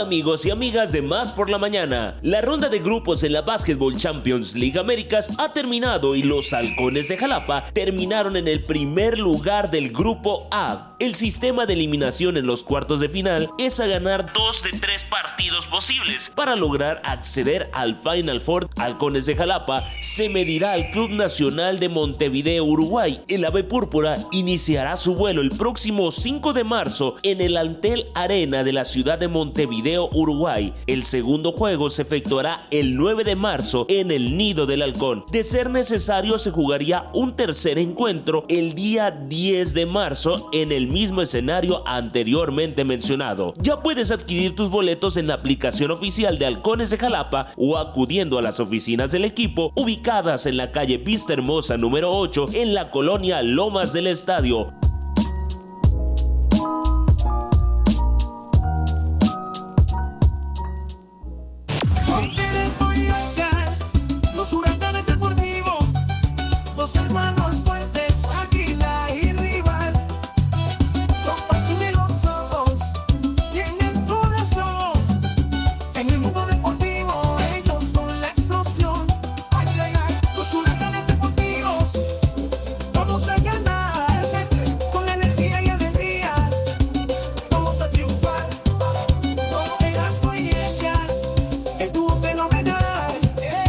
Los huracanes deportivos siempre en la cima a celebrar. Kaderin püskül bela yakalarsan No, no, no, es que saben que no hagan eso. Estamos bailando. Apagamos la pasión. No, no les pongas esa música porque es que saben que me cuesta trabajo entrar. Si vieran ustedes estas coreografías, entonces me empieza a ganar la risa. Y en trocilla, imagínate. Imagínese usted, entonces, no, bueno, queridísimo Edgar del Ángel. Un penachilla. Ay, sí, ¿Cómo amaneció usted? Hermana rival, ¿cómo está? Buenos días. Ya la vi que usted es muy bailarín. Ya lo Sí, vi. claro, pues uno trae. Huracán deportivo. Soy del norte del estado, Tierra Santa, el corazón dulce de la Huasteca, Ligo Veracruz. Saludos a mi gente y a todo el norte del estado. Muy bien. Saluditos, hermano Águila. Oigan, pues no, pues no, no los Pues oigo. no. No. como que Oye, no, ¿eh? este, ya habló el jefe, el patrón, el mero mero. ya se lo Emilio Azcárraga. Sí. Bueno, las chivas no andan, no andan tan. Bueno, ya sé. Bueno, pero es Sí, que- habló, habló fuerte, va. Sí, sí, pues sí. Sí, habló que finalmente en la Conca Champions eh, el América no convence, o sea, sí pasó, Sí, sí, sí. pero no Pero convence. muy apenitas, Y ¿no? ahorita en la liga perdió, empató en casa, eh, tuvo que empatar a América pisando Vino el de atrás, a fondo. claro. Y que los cambios le ayudaron. Entró cabecita de Ro- Rodríguez y Diego Valdés, que viene regresando una Y lesión. Henry Martin. Y Henry Martín, que anotó doblete. Eh, eso habla de, aparte de las lesiones, es que mucha gente no entiende, yo sí lo, lo, lo- lo analizo y lo veo así, el descanso que tuvieron muy poquito. Siguen trabajando, regresan a marchas forzadas, también ahí tiene que ver un poquito su preparador físico. Si vienen de un parón, si vienen de, de- de estar en alta competencia, y tienen un descanso de unos pocos días, vamos a empezar a meterle un trabajo progresivo, porque los metieron de- a tope obviamente su cuerpo lo resiente. Tiene sí. que empezar de menos a más. A más. Como diría mi queridísimo Erasmo, que no sé por qué no está aquí. ¡Ay, ajá! Se fue, saludos allá con el, este, nos abandonó. ¿No le descontará? ¿No Pref- le descontará? Prefirió un platillo de comida que venirse acá con Un taco. Un taco. cambió por un taco. Exacto, nos cambió por Oigan, y no por unas monedas, ¿eh? A favor del América, eh, pues sí, que no camina y todo. y, a- además de lo que dice Edgar, yo no sabía, eh, Fidalgo, el español, el jugador del América, dijo, yo al menos contra el equipo nicaragüense jugué con COVID. ¿No? Entonces ha habido una ola de COVID en, en las Águilas de también. América. Ya no hay tanto este miedo, entonces pues ya ellos juegan bajo su propio riesgo, pero sí físicamente se ven mermados, comadre. Sí, este, por ahí. eh, Pobrecitos del América. varios Ay, jugadores. Pobrecitos varios jugadores del América pues están ahí con, con esta Ah, situación. pero con ¿no? lo que ganan yo juego con COVID y hago lo que sea. la Exacto, está con gripe, pariente. Por nada hago el que hacer. Oigan, eh, hablamos ya un poquito de las poderosas Águilas del América, pero vamos a platicar porque somos unos caballeros. Sí. Primero con las damas. Ok. muy Bueno, el, denominado la Copa Oro Femenina de la CONCACAF. Ese es el nombre oficial, nada de Oro que femenino. Femenina. Copa Oro Femenina de la CONCACAF. Que ahora está esta fusión de Conmebol con CONCACAF, que están jugando equipos este, de Sudamérica. Bueno, el día de ayer eh, se suscitaron. Ay, hijo de, de- yo me la creo, ¿verdad? Pero bueno. Este, dominguera, dominguera. Dominguera, exactamente. Ayer Paraguay vence 1 por 0 a Costa Rica. Apenas. Canadá, que andan bien tanto los varones como las mujeres, 6 por 0 vence al equipo del Salvador. Ay, ay, ay. Y el día de hoy, todos vamos a ponernos la verde. Porque su segundo partido lo va a disputar la selección femenil el día de hoy Tiene en que punto ganar. de las 18.30 o 6.30 de la tarde, como les, se le dé su regalada gana. Este México contra República Dominicana. Obligados a ganar. Obligadísimos. Eh, tiene todo para hacerlo, llegaría a cuatro puntos si, si, si Oye, ¿Y dónde se pueden ver esos partidos? es, los pasan en Televisa, en, te- en TUDN o en este, algunas plataformas, pero normalmente lo están, lo están pasando por eh, televisión abierta, eh, algunos también por la televisión algunos de por paga. YouTube Por también, ¿eh? YouTube también. Exactamente, tiene la página Copa Oro y también Ajá. están este, proyectando los partidos ahí. Eh, ¿Para qué? Es una de las de los primeros formatos de este tipo de torneos y tienen que potencializarlos y tienen que obviamente abarcar todas y cada una de las plataformas para que llegue a más personas y más adelante pues ya sepan que existe esta Copa Oro con equipos de Sudamérica y por supuesto los de CONCACAF que son los anfitriones. Muy bien. ¿Ok? Así es que ahí está. Bueno, ¿su pronóstico, Ileana, el día de hoy? No, pues yo creo que sí, dos, un 2-0. Yo me quedo con un, un 3-4-0, ¿eh? Yo también, sí, yo siento que ahora con la cuchara grande, con la presión, eh, las, las chicas van a sacar la casta y van a, sí, un 3-4-0 a favor de México contra República Dominicana. Yo también, de Porque acuerdo. están obliga- obligadas a ganar para que con el punto de Argentina y estos tres pasen a la siguiente ronda porque se viene... Viene, eh, viene el equipo de las barras y las estrellas que, que metió seis, en el, metió seis en el primer partido a República Dominicana. Se va a enfrentar a Argentina, que no es su mejor versión. Sí, no. Y yo creo que se espera también una goleada en este partido. No sé, unos tres, cuatro golecitos. Sí. los va a propinar el equipo de los Estados Unidos porque trabajan y han trabajado durante Porque así ya, años mira, nos agarramos contra, no sé, el, el jugador, nos agarramos, nos enfrentamos contra, estas- contra las gringas, las primas, ellas ya con seis puntos, nosotros con cuatro, y podemos fumar la pipa de la paz. Exactamente, de manera tranquila. Pasan en primero de grupo ellas. que hagan lo que quieran. Pero bueno, para mañana, como mañana es sábado y ahí viene el, el fin de semana futbolero, Eso. este el día de mañana Puerto Rico contra Panamá. Este va a estar bueno, ¿eh? Colombia, Brasil. Va a estar bueno y atractivo. Clásico sudamericano. Exactamente. Esto es para mañana. Bueno, el, el- a las 6.30 es eh, Puerto Rico, Panamá. A las 9.15 pm es Colombia, Brasil. Para el domingo a las 4 de la tarde, Paraguay se estará enfrentando a, a Canadá. Y el domingo cierra la jornada número 2, El Salvador enfrentando al equipo de Costa Rica. Y están en los partidos para que lo disfruten, y vean el fútbol femenil y vean la Copa Oro Femenina de la CONCACAF. Bueno, jornada número 8, como el chavo del 8 de las, de las aguas. Se jugó la jornada 9 y pues vamos para atrás, vamos a jugar la 8. La máquina del Ok, tiempo. el día de hoy a las 7 de la tarde, 19 horas, Puebla estará recibiendo al Querétaro. Su pronóstico, Eliana Quiroz. Híjole, yo creo que sí le voy al Querétaro. Querétaro también, Gallos. Con un empate, me quedo empate. Eh, el invicto del torneo, el único invicto en el torneo, se llama Necaxa, que venció a quién? A Chivas, perdón. Mitad de semana. Va a estar muy bueno este partido. Yo creo que No. Pachuca.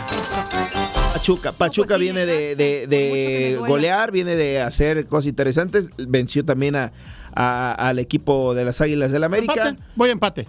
Voy, ¿Vas a empate? Sí. No. Me quedo con. Yo Necaxa. Necaxa, comadrita. De visita gana Pachuca. De visita gana los de Ah, la- los los de tres la- pronósticos, ¿eh? Sí, ahí está. ¿Quién paga los cafés? Eso es para el día de hoy, de Caxa Pachuca a las 9 de la noche. También hoy hay tres partidos.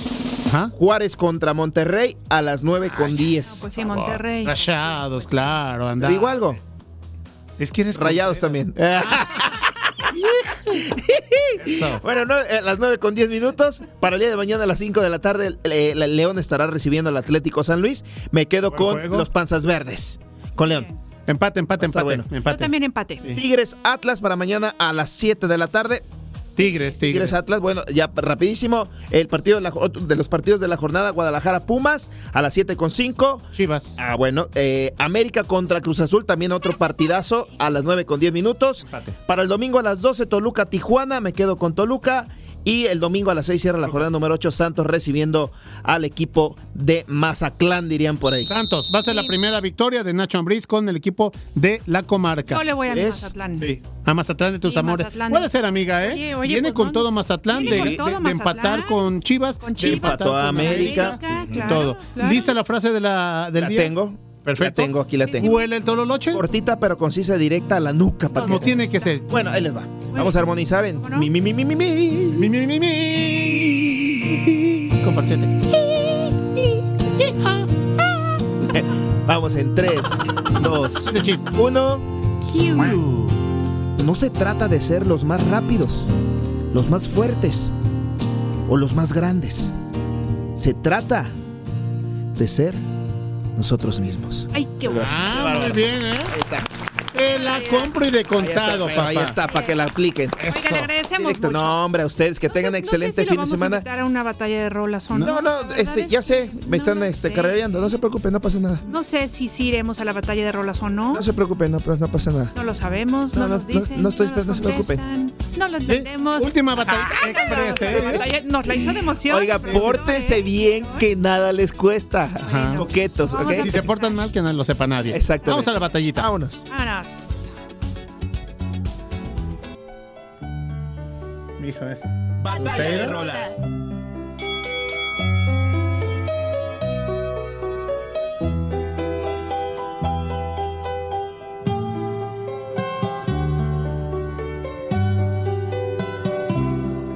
Bueno chicos, pues ya lo saben, 1974 eh, tuvo la grandiosa oportunidad de sacar a la luz el tema de Oscar Chávez de Por ti. Ya hemos platicado acerca de este autor, pero bueno, un poquito más se caracterizaba por componer, interpretar e investigar sobre los diversos géneros de música popular mexicana y latinoamericana. Y bueno, pues asumido políticamente como de izquierda, fue conocido en su país, aquí en México, por sus canciones de protesta, tipo así trova, con mensaje, dirigidas a esa gente que siempre busca otra situación. Y bueno, pues ahí está para todos ustedes, Oscar Chávez, que desafortunadamente fue víctima de esta eh, famosa pandemia, trágica pandemia que nos azotó el COVID-19. Batalla de rolas. contra mí tradición. En mi casa las paredes se respetan como a un dios. En mi casa hay una iglesia. Pues fíjense ustedes que Amparo Ochoa desde muy pequeña destacó cantando en casa junto a su padre Don Chano, pero también en los actos escolares. En el 65 participó y ganó un concurso en su ciudad natal con la canción llamada Hermosísimo Lucero y desde entonces empleó la música para defender temas sociales tanto mexicanos como del resto de América Latina. Ella, bueno, pues se inclinó por la docencia y fue maestra rural en La Palma, Villa Ángel Flores y Tierra Blanca en su estado natal. Lo que estamos escuchando en este momento es Vivir la Vida, Jugar a la Vida, perdón. Y bueno, pues nos encantará que voten por esta canción. Ya saben ustedes que pueden hacerlo al 2288 42 35 07 y 2288 42 35 08. Mi queridísimo Edgar del Ángel. Me quedo con la canción. Por ti. Es con la del señor Alejandro Enríquez. Oscar Está bien, no le voy a decir nada porque tenemos a su infante enfrente, Sí, ¿verdad? di pues- hola, di hola. Hola. Hola, ¿cómo estás? ¿Bien? Hola. Hola, hola. Hoy- que es día de, de consejo técnico. Gracias, maestras. ¿eh? Así es. Bueno, pues gana mi queridísimo Alejandro Enríquez esta canción. Y es momento ya de despedir este programa. Les queremos agradecer muchísimo que hayan estado con nosotros y con nosotras aquí en Más por la Mañana. Gracias, Eitan, por venir a visitarnos. Nos encanta que estés aquí. Y ya saben que les esperamos el día lunes Claro, a amiga. las 9 de la mañana. Nada les cuesta 9 de la mañana despuesito de que cante el gallo. Muchísimas gracias a la producción, a Rafita, Titi Fuentes, Josu de la la Fraga que estuvo pulpeando con todo, por supuesto. que- Pulpeando, me gustó, Eh, sí, sí, no, metiéndole de Lalo todo. también, muchas el gracias buen el Lalo Lalo. Social Service y a todos ustedes que nos acompañaron. Muchas gracias a las personas que votaron, que mandaron mensajito, que ahorita están llegando. Entonces, bueno, Jocelyn de Puebla, todas las personas que nos estaban escuchando. Buenos días, mi voto es para Oscar Chávez, por ti desde Pánuco, Veracruz. El, estado. De ahí es Erasmo, mil ¿eh? Gracias. sí. Erasmo de Menegui de este pano. Por Ex allá, colaborador de este espacio. nos dice, buen día más por la mañana, voto por Oscar Chávez, aunque Amparo Ochoa también me trae bonitos recuerdos. Neri, muchas gracias. Cuando se ausenta Ileana se extraña. Ayer que no estuviste, Alex, pues siento que no es lo mismo. Felicidades. Hacen linda mancuerna. Los chistes de Alex y la risa de Ileana. También acá en su departamento Mm. me carcajeo y me llena de alegría y optimismo el programa. Mi voto por Oscar Chávez me recuerda las noches bohemias que pasaban mis primos en mi bella Jalapa. Listo y a escuchar eh, más por la mañana. Muchas, muchas gracias. Vámonos, comadre, levantamos el puesto. Claro que sí. Es momento. nosotros continuamos. Volveremos. Volveremos. Vámonos, gracias.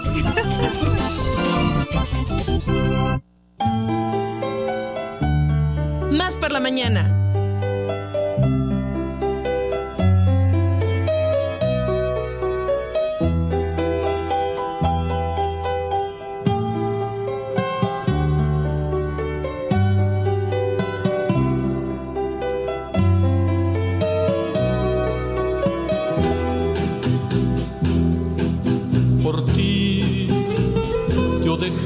De pensar en el mar. Por ti yo dejé de fijarme en el cielo. Por ti me ha dado por llorar como el mar. Me he puesto a sollozar como el cielo. Me ha dado por llorar. Por ti la ternura se niega conmigo. Amargura me sigue y la sigo. Por ti me estoy volviendo loco de celos. Se vuelven contra mí mis anhelos. Se vuelven contra mí. Por ti la vida se me ha vuelto un infierno. Por ti estoy muerto de amor tan enfermo. Por ti se han vuelto llaga el sol y el dolor. Se han vuelto mal la flor y el amor. Se ha vuelto mal la flor. Por ti el mar es la locura del cielo. Por ti el llanto es una llaga de celos. Por ti el dolor es el sol